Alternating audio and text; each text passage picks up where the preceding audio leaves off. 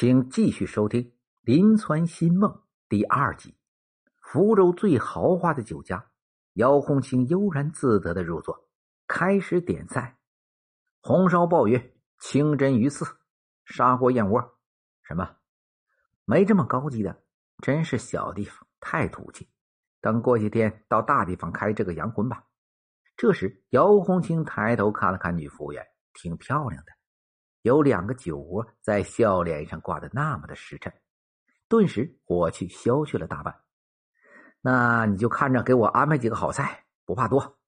几个人吃啊？就我一个，多了就浪费了。没事儿。姚红青拍了拍手中的提包，钱我多的是。姑娘嫣然一笑，带着一股香风飘然离去。酒足饭饱，姚红青慷慨的甩给服务员几张大团结，说。不用找了，便大摇大摆的走了。走上了大街，姚红青突然想到家里沙发太土气，得买个洋点的。于是买了一套高级的转角沙发，还有玻璃钢茶几。雇了辆车拉回了家。一进门，老婆怔住了：“哪来的钱买这玩意？”姚红青一见老婆的神色，心里生出一股不知哪来的厌恶劲儿。不知是老婆徐娘半老。缺少风韵，还是由于以往受了老婆不少的窝囊气。现在老子有了钱，再不怕你了。脸上顿时显露出大丈夫的气色。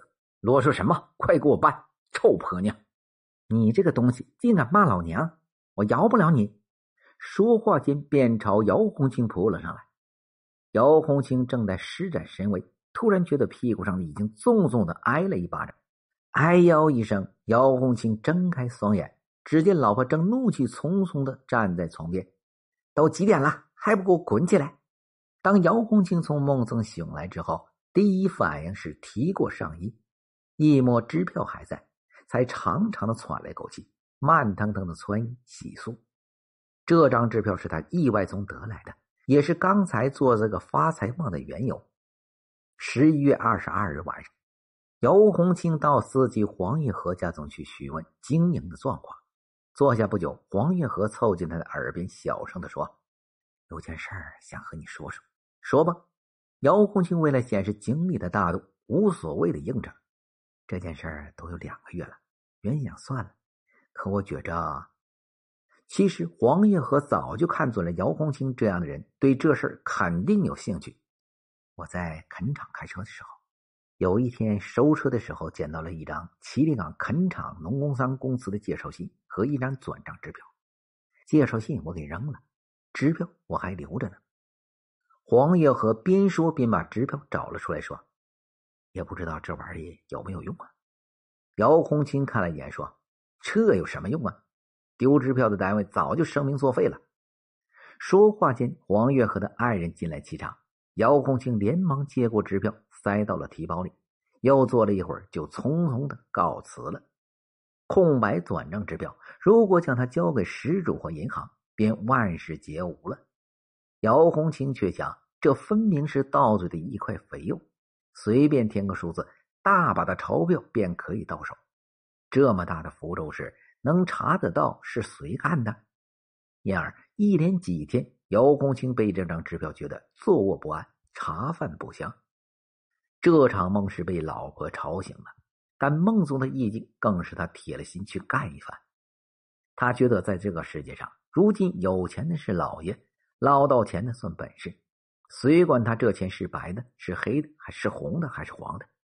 他先于黄月和琢磨着用支票弄点汽车零件来倒腾，又觉得太费周折，不如直接搞钱来的实在。经过一番冥思苦想。姚红青终于想出了一个主意，他找到了开个体小四轮的内地江润龙。他知道，别看这小子刚刚二十出头，要讲捞钱可是什么胆子全有。这事儿他出头，自己导演，肯定收到钱来。